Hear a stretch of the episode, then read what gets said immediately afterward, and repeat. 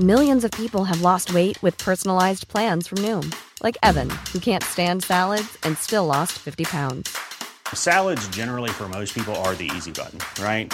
For me, that wasn't an option. I never really was a salad guy. That's just not who I am. But Noom worked for me. Get your personalized plan today at Noom.com. Real Noom user compensated to provide their story. In four weeks, the typical Noom user can expect to lose one to two pounds per week. Individual results may vary.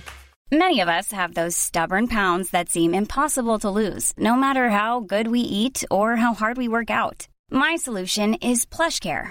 PlushCare is a leading telehealth provider with doctors who are there for you day and night to partner with you in your weight loss journey. They can prescribe FDA-approved weight loss medications like Wagovi and Zepbound for those who qualify. Plus, they accept most insurance plans. To get started, visit plushcare.com slash weight loss. That's plushcare.com slash weight loss. Hiring for your small business? If you're not looking for professionals on LinkedIn, you're looking in the wrong place. That's like looking for your car keys in a fish tank.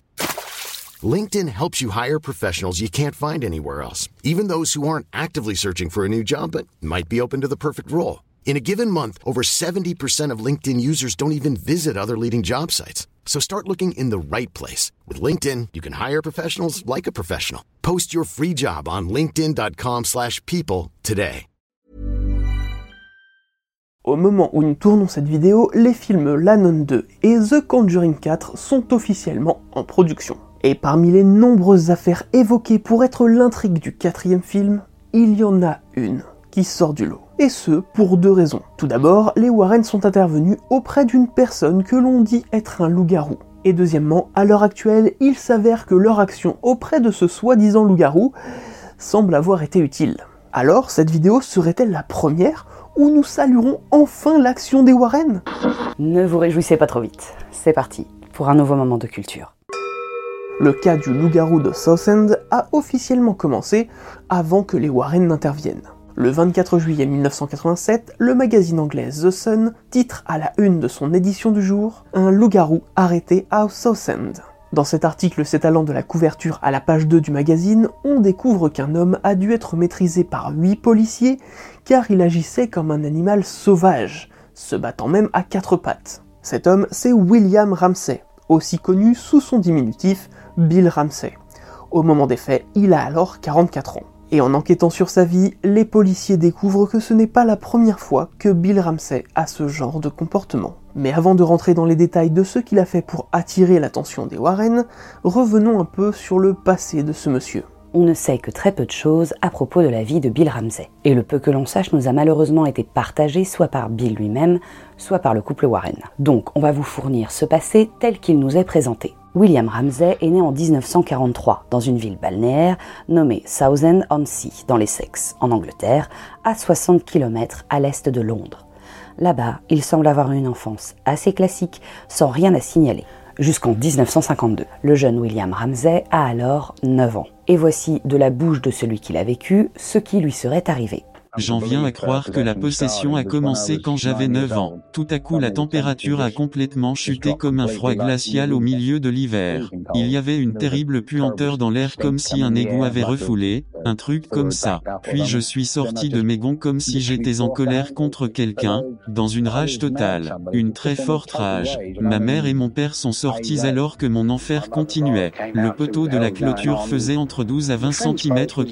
Ils m'ont dit de la reposer. Je l'ai attrapé et je l'ai frappé sur le sol jusqu'à ce qu'il se brise. Je ne sais toujours pas pourquoi j'ai fait ça. Ma mère et mon père n'arrivaient pas à comprendre pourquoi leur petit garçon de 9 ans, leur fils, semblait avoir commencé à agir comme un animal dans le jardin. Ses parents l'auraient alors laissé dehors jusqu'à ce qu'il se calme. Plus tard, il déclarera dans un livre que ce sont les cris de sa mère qui ont fini par le sortir de sa transe. Et puis, plus rien. William grandit, il rencontre une certaine Nina et se marie avec elle en 1965. Mais ces deux premières années de mariage auraient été accompagnées de cauchemars à répétition. À chaque fois, c'est le même rêve. Alors qu'il est à quelques pas derrière sa femme, celle-ci se retourne et s'enfuit de frayeur en le voyant.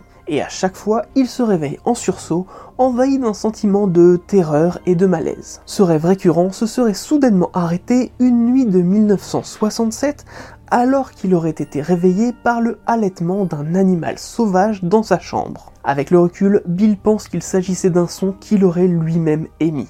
Après ça, il aurait été tranquille pendant près de 15 ans. Il est alors devenu père de trois enfants, a adopté un chien nommé Shadow et travaille sur des chantiers en tant que menuisier charpentier. Un soir d'été 1983, alors que Bill était de sortie en ville avec des collègues, il aurait commencé à ressentir un frisson glacial identique à celui qu'il aurait eu étant enfant. C'est en se rendant dans les toilettes d'un bar qu'il aurait aperçu dans le miroir, à la place de son propre reflet, le visage d'un loup mais c'est en rentrant chez lui accompagné de ses camarades de beuverie que les choses auraient empiré. D'un coup, Bill aurait attaqué son compagnon de route à l'arrière du véhicule en essayant de lui mordre la jambe. Le conducteur se serait alors arrêté pour tenter de calmer Bill. Avec beaucoup de difficultés, ses amis auraient réussi à le faire sortir du véhicule pour qu'il se calme sur le trottoir. Il aurait ensuite été ramené chez lui et ne manifesta pas plus de rage. Cet incident isolé sera évidemment raconté par Bill Ramsey des années plus tard, même s'il dit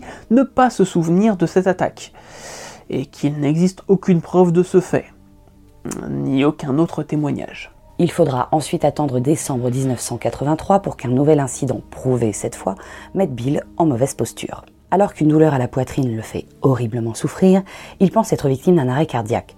Il se présente alors à l'hôpital local où il est pris en charge pour lui faire passer les examens nécessaires. Tandis qu'une infirmière prend sa tension, Bill enfonce ses dents dans le bras de cette dernière et la mort sans crier gare. Il aurait ensuite pris la fuite, les épaules voûtées, les mains enroulées comme des griffes et les lèvres retroussées, montrant ainsi toutes ses dents. Il aurait alors fallu de nombreux membres du personnel soignant ainsi qu'un policier afin de le maîtriser, le menotter et lui injecter tranquillisant. Le lendemain, une fois calmé, un médecin lui propose de rester en observation, ce qu'il fera mais à la suite de plusieurs examens qui ne révéleront rien, il décide finalement de quitter l'hôpital. Mais malheureusement, il retournera dans ce même hôpital à peine un mois plus tard. Après une visite chez sa mère au mois de janvier 1984, il se retrouve avec les mêmes douleurs à la poitrine que le mois précédent. De nouveau, son étrange comportement s'est manifesté. Alors qu'une infirmière venait de lui faire passer les premiers examens, il se jeta sur elle au moment où elle allait chercher un médecin, la faisant tomber sur le côté. Il serait alors sorti de la pièce comme un animal sauvage avant d'attaquer un infirmier qui passait près de lui. Le hasard voulut que ce jour-là, quatre policiers soient sur place. Ils sont alors immédiatement intervenus pour l'encercler. Bill Ramsey se serait alors mis à grogner et les attaqua. L'un des quatre policiers s'est vu prescrire 4 jours d'ITT à la suite de cette altercation. Plus tard, il dira, à propos de ce moment dans l'hôpital, j'avais juste la sensation que finalement je tuerais quelqu'un. Finalement, il est menotté et arrêté et chargé dans un véhicule des forces de l'ordre. Entre-temps, Bill Ramsey serait revenu à son état normal. Il est tout de même amené au poste de police où il rencontrera un médecin qui lui conseillera d'aller dans un établissement psychiatrique. Mais Bill refusera et il sera libéré après que les policiers aient constaté qu'il agissait normalement durant sa garde à vue. Mais finalement, l'agissement le plus étrange et le plus médiatisé de Bill se déroulera trois ans plus tard, le 23 juillet 1987. Alors qu'il est en voiture, Bill Ramsey décide sur un coup de tête de procéder à l'arrestation d'une prostituée. Il l'amène alors au poste de police le plus proche. Une fois sur place, il est accueilli par deux policiers. Donc j'ai amené la prostituée à l'intérieur, en laissant le sergent Terry Fisher dans la cour avec Ramsey. Le sergent Terry Fisher est alors seul avec Bill Ramsey, qui commence déjà à adopter un comportement bizarre. Il respire fort, grogne et se recroqueville sur lui-même. Le sergent se rapproche alors de lui. Il avait ses yeux fixes et fous et cette expression de maniaque que je ne peux pas décrire. Mais la pire chose fut ce qu'il disait, et il l'a dit à très haute voix. C'est pourquoi je l'ai cité dans le rapport que j'ai fait peu de temps après qu'il eut dit Le diable est en moi. Quand le diable est en moi, je suis fort. Je vais te tuer, je suis fort et tu vas mourir. Et c'est là que Bill Ramsey a attaqué ce policier. Il a visé alors directement la gorge, essayant de l'étrangler. Évidemment, le sergent a répliqué immédiatement avec un coup de poing dans l'aine. Mais ça n'aura pas l'effet escompté. Il a fait une sorte de... Et s'est accroupi. Puis il a de nouveau redressé ses épaules. Il est devenu plus fort. Reprenant rapidement des forces, il saute alors de nouveau à la gorge du sergent, tentant clairement de le tuer. Une petite voix m'a dit, Terence, Tu vas y passer cette fois. Il a fallu alors huit policiers pour le maîtriser. Et une fois en cellule, l'homme ne s'est pas du tout calmé. Sa tête, son bras droit ainsi que son épaule étaient à l'extérieur de ce passe-plat. Soudainement, il a commencé à grogner. Il a alors mis sa lèvre à l'intérieur, montrant ses dents. Il avait pris l'apparence d'un chien fou. Il est difficile de réellement visualiser une tête juste là.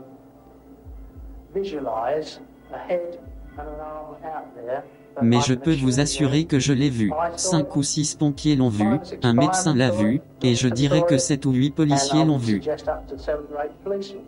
Et si autant de monde a pu constater l'état de Bill, c'est bien que le médecin a été appelé pour le sédater et que des pompiers ont également été appelés pour le sortir du trou par lequel il essayait de se faufiler et dans lequel il était coincé. Bon, pour info, ils ont dû utiliser du savon pour le sortir de là. Ça doit être marrant.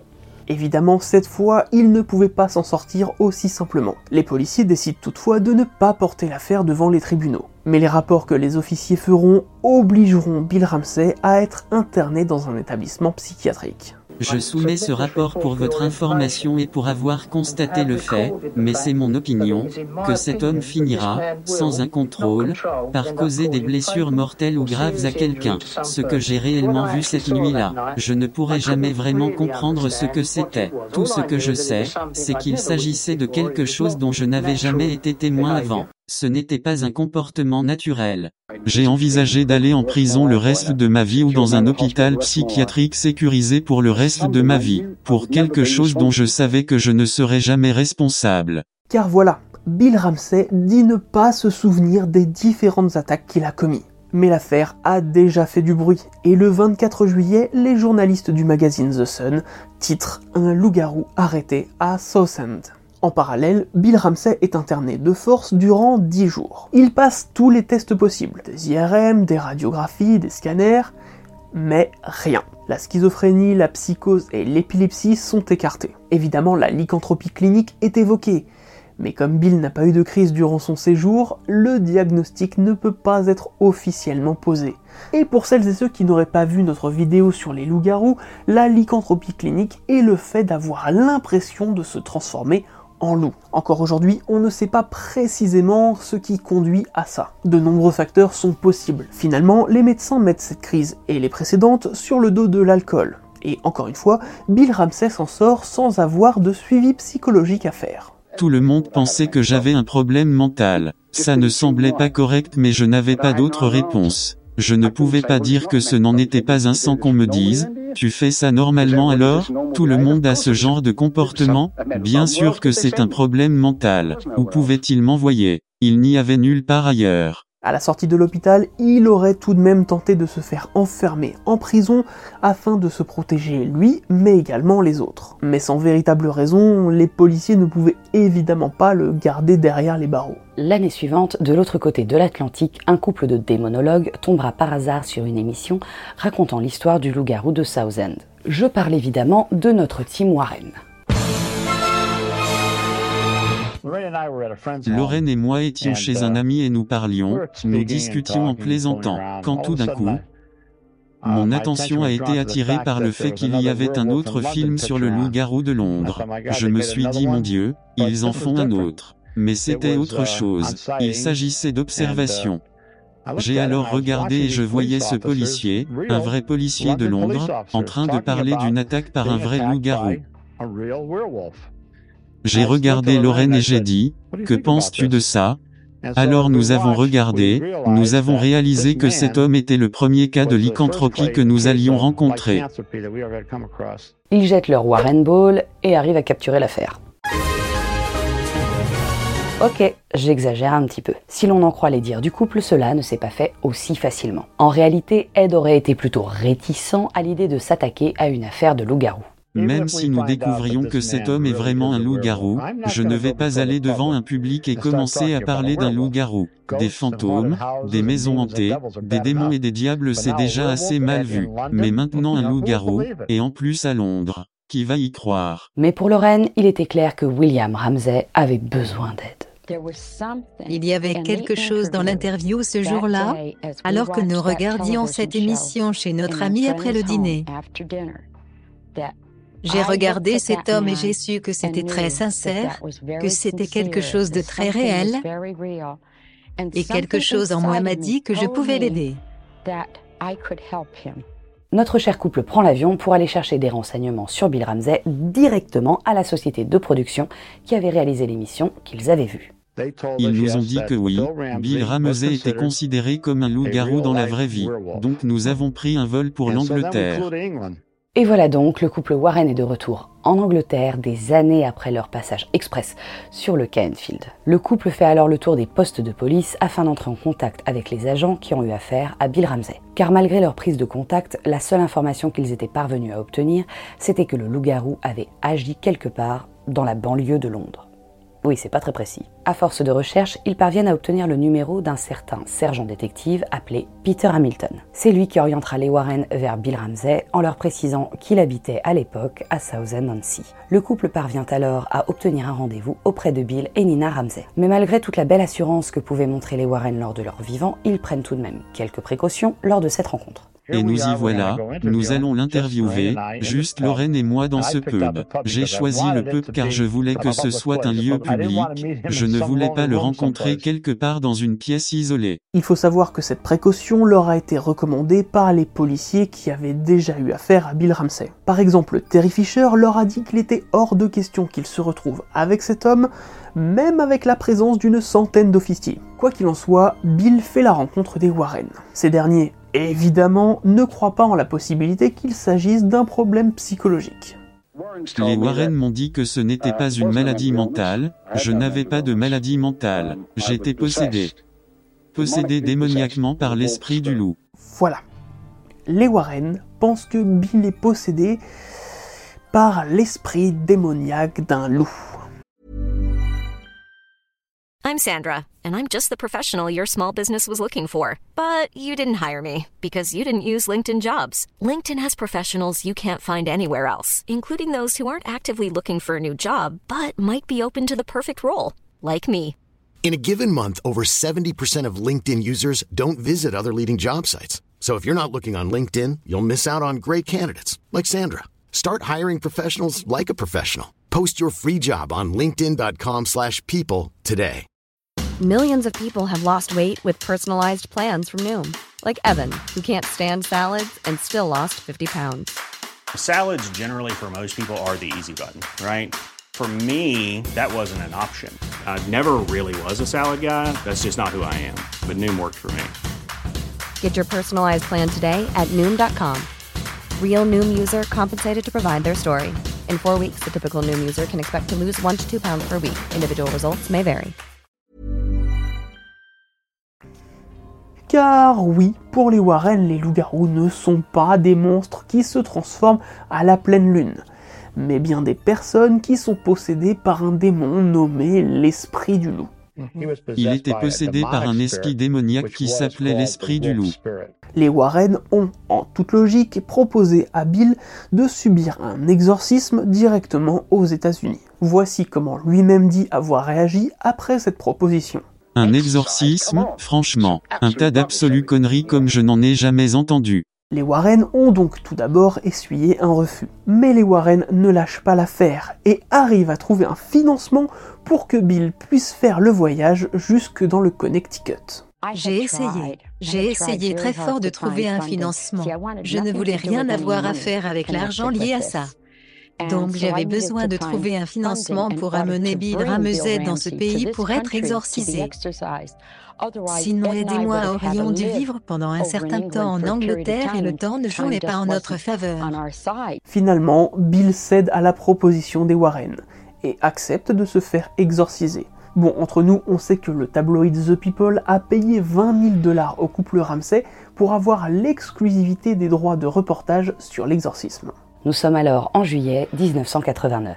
Et la veille de son exorcisme, Bill aurait refait une crise qui aurait failli coûter la vie à sa femme. Alors que le couple était censé dormir, Bill se serait de nouveau comporté en animal et aurait tenté d'étrangler son épouse dans son sommeil. Alors l'histoire ne nous dit pas comment Nina a fait pour s'en sortir alors que quand il avait pété un plomb avec huit policiers, il avait quand même fallu le sédater.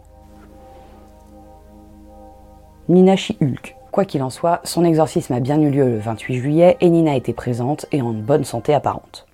Je ne savais pas à quoi m'attendre, et quand vous entrez dans le royaume de l'inconnu, vous avez évidemment très très peur. Les Warren avaient évidemment tout organisé. L'exorcisme sera un exorcisme mineur et aura lieu à la chapelle Notre-Dame du Rosaire, à Monroe, dans le Connecticut. Donc tout près de là où habitent les Warren.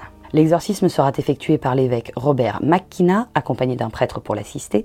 Les Warren seront également présents, ainsi que John Zaffi, un enquêteur du paranormal. Et vu les antécédents du bonhomme, six policiers armés en civil seront présents afin d'assurer la sécurité de l'évêque. Et évidemment le photographe et le journaliste envoyés par The People. Et c'est avec tout ce petit monde que l'exorcisme commence. Et comme les principaux intéressés sont passés devant la caméra pour vous raconter les événements, on vous laisse les écouter. Je me souviens de lui approchant de moi et faisant le signe de la croix, et j'ai commencé à trembler. Ça a commencé à l'arrière de son corps. Et les muscles de la nuque ont commencé à grossir. Les oreilles ont commencé à pointer et il a hurlé. Et alors il a approché ses mains qu'il utilisait comme des petites griffes essayant de résister à l'exorcisme.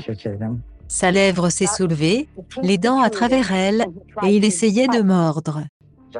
Pendant que je procédais aux prières, il semblait ne plus être lui-même. C'était une autre personne qui prenait le dessus. Il semblait sombrer dans un état de stupéfaction. Alors il a mis son étole qu'il portait autour de son cou et il l'a enroulé autour de ma tête, et je ne me souviens de rien de plus. Et voilà, l'exorcisme a pris fin. Ramsay serait redevenu lui-même et ils auraient même pris le temps de poser pour le photographe. Après ça, Bill Ramsay ne fera parler de lui que pour une interview en 1992 pour la Fox, dont nous avons d'ailleurs utilisé quelques extraits pour cette vidéo. Cette interview fera suite à la sortie du livre Werewolf A True Story of Demonic Possession en octobre 91 qui sera co-signé par les Warren, l'auteur Robert David Chase et par Bill Ramsey lui-même. Depuis, il ne semble pas avoir eu de nouvelles crises et serait toujours en vie au moment de cette vidéo, atteignant tranquillement les 80 ans. Alors oui, c'est là le premier cas Warren que l'on vous présente qui semble avoir été une véritable réussite. Est-ce que pour autant on va vous laisser là-dessus? Évidemment que non. Tout d'abord, l'histoire de Bill Ramsey en tant que possession démoniaque est très difficile à croire, et ce pour des raisons déjà évoquées dans d'autres vidéos. Une possession démoniaque est généralement considérée comme telle quand elle répond à trois critères. Parler ou comprendre une langue morte ou inconnue, faire preuve d'une force extraordinaire, arriver à localiser des choses cachées ou connaître des secrets. Ici, les Warren parlent de possession démoniaque alors que Bill ne répond qu'à un seul critère. Et encore, ce critère se base juste sur le fait que Bill arrivait à se défendre face à plusieurs policiers et a réussi à maîtriser un officier plus grand et plus costaud que lui mesure environ 1m70 et pèse peut-être 70 kg, mais il pouvait s'en prendre à certains de ces policiers qui font bien plus d'un mètre 80 et de 90 kg. Il les jetait comme des allumettes. Mais il y a un détail qu'il ne faut pas oublier. Cet homme était menuisier charpentier. Et en plus, soulever un poids supérieur au sien, c'est pas quelque chose d'impossible. Genre, euh, bah, moi, du haut de mes 1m80 et de mes 110 kg, bah, Marie-Madeleine arrive quand même à me soulever. Costaud donc un homme qui a l'habitude de soulever de lourdes charges peut être capable, surtout sous un état de rage et avec la montée d'adrénaline, de soulever un autre homme plus grand et plus costaud que lui, voire même de se débattre face à huit policiers. Ensuite, il y a des éléments de la vie de Bill qui sont venus sur le tard. Par exemple, l'événement qui aurait eu lieu pendant son enfance n'a été révélé qu'après sa rencontre avec les Warren. Bill Ramsey était dans notre maison. Kevin Hogan, qui était avec une chaîne de télévision locale, était là avec nous. Nous parlions avec lui, et il demande à Bill comment tout cela est arrivé. Bill Ramsey lui raconte quand il était garçon, une expérience qu'il a eue un après-midi d'été, c'était un jour chaud. C'était le premier rapport officiel de son changement. Et quand Ed Warren dit que c'est le premier rapport officiel du changement de comportement de Bill Ramsey, bah, c'est pas vraiment officiel. Il n'existe aucun document là-dessus et aucun des parents de Bill n'a affirmé ces dires. Il est d'ailleurs très étonnant qu'il se souvienne de ce jour-là, étant donné que toutes les attaques qui viendront après lui laisseront des trous de mémoire. Mais bon, on n'a qu'à imaginer qu'on lui a raconté, ou qu'il fallait trouver un début, une histoire d'un livre qu'il a co-signé. D'ailleurs, ce livre, parlons-en. Il est édité très rapidement après les événements. Bon, jusque-là, c'est assez logique. Mais on sait que les Warren, en plus de toujours prendre un auteur pour écrire leur livre, achète les droits d'auteur à la personne qui raconte son histoire afin de pouvoir jouir ensuite de l'intégralité des gains générés par la vente du livre. Dans le cas de Bill, il a donc dû toucher son argent avant la publication du livre. Et en plus, on ne connaît pas du tout les termes du contrat. Et c'est peut-être l'argent qui est en partie moteur de cette histoire. L'autre partie serait l'alcool. Alors attention, on ne dit pas que l'on a la solution à cette histoire. Il s'agit juste d'une possible interprétation que l'on vous présente. Mais tout de même qui, semble-t-il, est un peu plus logique que la possession par l'esprit du loup. Commençons d'abord par parler de la ville où Bill Ramsey a grandi et vécu, Southend-on-Sea. Cette ville a connu son heure de gloire durant le 19e siècle comme lieu touristique. Mais à partir des années 1960, le tourisme décline et elle devient une ville dortoir pour les travailleurs de la ville. La ville a continué à décliner jusqu'à tomber en 2010 dans les 10% des zones les plus défavorisées d'Angleterre. Au début, nous parlions de cauchemars qui pourraient avoir un potentiel lien avec sa lycanthropie. Nous étions alors en 1965. Or, ces cauchemars sont apparus durant ses premières années de mariage. Année où il a également eu son premier enfant. On peut facilement imaginer ce que ce changement de rythme de vie a pu déclencher chez lui. Un mariage plus un enfant, donc une bouche de plus à nourrir, une famille qui dépend de lui, s'il y a des problèmes financiers, les angoisses et les cauchemars débarquent très rapidement. Ensuite, la plupart des moments où il fut en crise peuvent être liés à la consommation possible d'alcool, comme l'ont suggéré certains médecins. D'abord, le premier cas en 1983, où il est assez logique qu'il ait bu puisqu'il sortait dans un bar avec des collègues, même si cet événement n'est pas prouvé. Le second événement arrive très vite, fin 83. Nous sommes alors dans une période festive, puisque Noël arrive. Impossible de savoir s'il a bu, mais on le sait tous, c'est une période stressante. Surtout avec trois enfants à gâter. Mais bon, on ne peut rien miser sur ce moment. Par contre, la fois d'après, en janvier 84, on sait qu'il sortait d'une visite chez sa mère. Alors oui, on peut spéculer sur le fait qu'il ait peut-être au minimum pris l'apéro. Ensuite, il faudra attendre 3 ans, 1987 pour que sa plus grosse crise éclate. Au-delà du fait qu'il ait attaqué des policiers, il a surtout arrêté une prostituée sur un coup de tête, quand bien même ce qu'il a fait rentre dans le cadre de la loi anglaise. À moins qu'il ait eu l'habitude de faire ça, ce qui n'a jamais été spécifié, il faut avouer que c'est un comportement très étrange, mais que quelqu'un de bourré aurait pu adopter sur un coup de tête. Enfin, il ne faut pas oublier l'attaque qu'il aurait eue envers sa femme à l'hôtel. Mais encore une fois, stress de l'exorcisme le lendemain, plus accès à de l'alcool facile, ont pu causer cet acte de maltraitance envers son épouse. Mais on est d'accord, le tout est peut-être un peu capillotracté. Alors, en écoutant les Warren parler de ce cas, il y a un truc qui nous a fait tilter. Il s'agit du moment où Lorraine parle de sa rencontre avec Bill.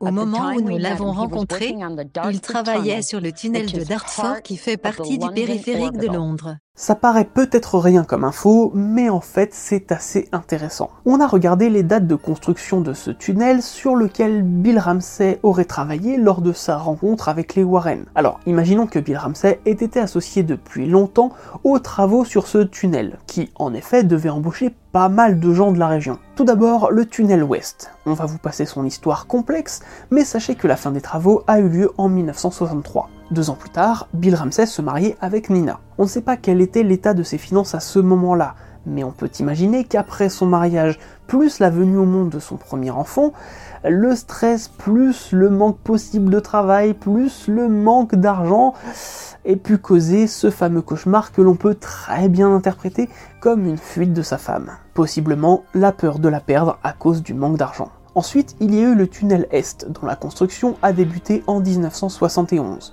et fini en 1980.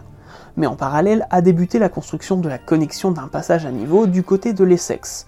Celui-ci se terminera en septembre 82. En 83 se déclarent les premières attaques de Bill, qui se poursuivront jusqu'en 84, période de fin d'année où il avait peut-être peu ou plus de travail, traînant ainsi dans les pubs. Toutefois, s'en vient la construction de la connexion d'un passage à niveau du côté du Kent, qui lui s'achèvera en 1986. Et étonnamment, sa plus grosse attaque se déclenche en 1987, lorsqu'il n'y a plus de boulot sur le plus gros chantier du coin. Et même si le diagnostic n'a jamais pu être posé officiellement, et ben le stress plus l'alcool peuvent très bien déclencher des cas de lycanthropie clinique. Ensuite, les 20 000 dollars proposés par The People en 1989 sont une sacrée somme qu'il a évidemment acceptée. Et finalement, on ne sait pas combien il a touché pour l'écriture du livre. tout ça mis de côté ont pu potentiellement calmer ces crises. Alors, qu'en est-il de l'exorcisme? Eh bien, on le trouve quelque peu ridicule. Évidemment, vous avez totalement le droit de croire que c'est bien ça qui a aidé Bill Ramsey. Mais quand on voit les photos, nous perso, on voit surtout un homme qui fait assez mal le loup. Ah, gros gros, méchant D'ailleurs, quand bien même on zoome sur Bill, on ne voit pas les oreilles pointues dont parlait Lorraine. Et clairement, ça n'a pas l'air si intense quand on voit le calme des gardes du corps embauchés par les Warren, qui sont en effet bien intrigués, euh, mais loin d'être inquiets. D'ailleurs, vous pouvez entendre ou lire sur internet que les gardes du corps ont dû intervenir pour sauver le prêtre d'une attaque de Bill pendant l'exorcisme. C'est complètement faux, hein. vous vous doutez bien qu'un tabloïd comme The People n'aurait pas hésité à publier les photos d'un tel moment, ce qui n'est pas le cas. Et d'ailleurs, même les Warren ne l'ont jamais évoqué pendant leur interview. Donc quand des vidéastes continuent à propager ce genre d'infos, c'est que clairement aucun travail n'a été fait, si ce n'est pomper le sujet sur des sites sensationnalistes. Bon, quoi qu'il en soit, cet exorcisme semble être le parfait point final à l'histoire de Bill, avant de pouvoir reprendre une vie classique. Encore une fois, ce n'est qu'une proposition d'interprétation et peut-être que les concordances de ces dates sont un pur hasard. Ou peut-être que c'était juste un sale type très violent, particulièrement quand il avait bu, et qu'il avait trouvé un moyen très simple de se laver de ses actes tout en se faisant de l'argent alors qu'il en manquait. Surtout que si vous avez bien suivi, Lorraine Warren nous dit avoir rencontré Bill alors qu'il travaillait sur le tunnel. Ce qui, au niveau des dates, ne colle pas. Mais bon, c'est pas la première fois qu'on voit des incohérences sur les cas Warren. On est rodé. D'ailleurs, pour démêler le vrai du faux de cette histoire, c'est extrêmement compliqué. Par exemple, si on prend comme source le site de la société de recherche fondée par les Warren, on peut y lire que l'histoire de Bill est apparue dans une émission de télévision au moment de leur séjour à Londres. Mais clairement, ce n'est pas le cas. Les Warren eux-mêmes ont dit en plateau qu'ils étaient à ce moment-là chez des amis en train de manger dans le Connecticut et qu'ils se sont précipités à l'aéroport pour prendre un avion direction la Californie pour avoir plus d'informations. Pareil, toujours sur le site, on peut lire que tout l'événement a été enregistré sur film. Encore une fois, c'est faux. Si les Warren avaient eu un enregistrement de cet exorcisme, il n'y a aucun doute qu'il serait sorti à un moment ou à un autre, puisqu'il s'agit d'un exorcisme considéré comme réussi, comme le fut celui de Maurice Thériault. Bah ouais, Maurice Thériault, il est mort après, mais ça a réussi. Bon boulot, les gars mais non, il y a eu un contrat d'exclusivité et aucun doute que les Warren aient aussi touché leur part du gâteau. De plus, le reportage de la Fox où Bill est apparu pour la dernière fois dit clairement De rares photos sont les seules traces visuelles de cet exorcisme. Le problème quand on fait des mensonges plus gros que soi, c'est qu'on sait plus trop sur quoi on a menti et du coup on finit par s'emmêler les pinceaux. En tout cas, comme d'habitude, rien n'est clair avec les Warren, je dirais même plus que ça pue le business et les billets verts. Alors, que penser de tout ça? Eh bien, comme d'habitude, on vous laisse vous faire votre propre avis. Véritable loup-garou, possession démoniaque, cas de lycanthropie clinique, mauvaise gestion de sa vie perso, ou tout simplement sale type vénal, à vous de voir. Et comme dans tous les cas dits de possession, on va laisser le principal intéressé clôturer avec ses propres mots. Peut-être que tout cela m'est arrivé pour que les gens prennent conscience que ça, les possessions démoniaques peuvent se produire. C'est tout pour ce cas Warren. On espère sincèrement vous avoir appris plus de choses sur ce cas, voire peut-être vous l'avoir fait découvrir. Quant à nous, on se dit à très vite pour un nouveau moment de culture.